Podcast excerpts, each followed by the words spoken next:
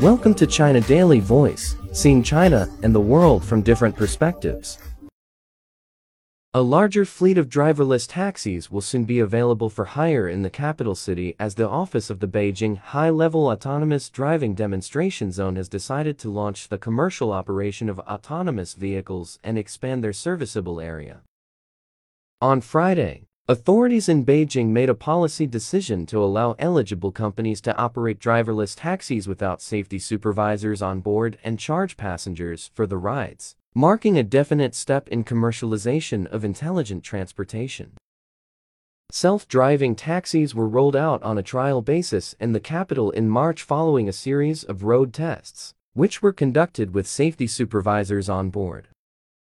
Chinese tech giant Baidu and autonomous mobility startup Pony.ai won permits back then to operate driverless taxis through their ride-hailing apps within a 60 square kilometer area in Yizhuang. Located in the southern suburbs of Beijing, the trial rides were free for passengers.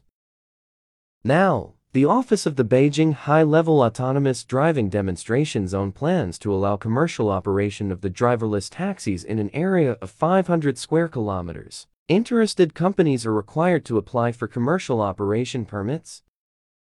According to the office, 116 self-driving taxis have been operating in Beijing on a trial basis for the past four months. They have completed over 1.5 million test trips, and the total length of the trips reached nearly 2 million kilometers. More than 95% of passenger ratings have been favorable.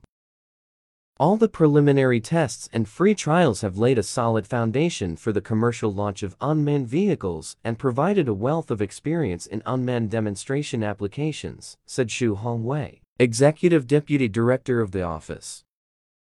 During the commercial run of driverless taxis, more attention will be paid to the assessment of service capabilities of autonomous mobility companies, with the focus being on reviewing three risk aspects passenger safety, traffic conditions, and autonomous driving functions, he said.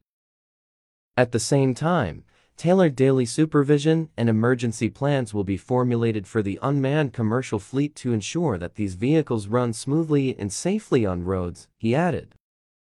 Dai Wanli, a 35-year-old Beijing resident, said she and her family took a ride in a driverless taxi in May at Shougang Park, one of the venues for the Beijing 2022 Winter Olympics. We booked a ride using a mobile phone app and followed instructions to the closest stop to board a self-driving taxi. We scanned the code, the door opened on its own, and we hopped in, Dai said, pointing out that it was a very smooth ride, unlike some man taxis. My son absolutely loved the ride. We've seen other special projects in the industrial park, but this one is by far the most impressive, she said, adding that they plan to book another ride soon. Last month, Xin Guobin, Vice Minister of Industry and Information Technology, said at a news conference that China has opened up a road network of more than 15,000 kilometers to test intelligent vehicles, including taxis and buses, involving multiple self-driving scenarios such as autonomous valet parking and unmanned delivery. That's all for today. For more news and analysis, buy the paper. Until next time.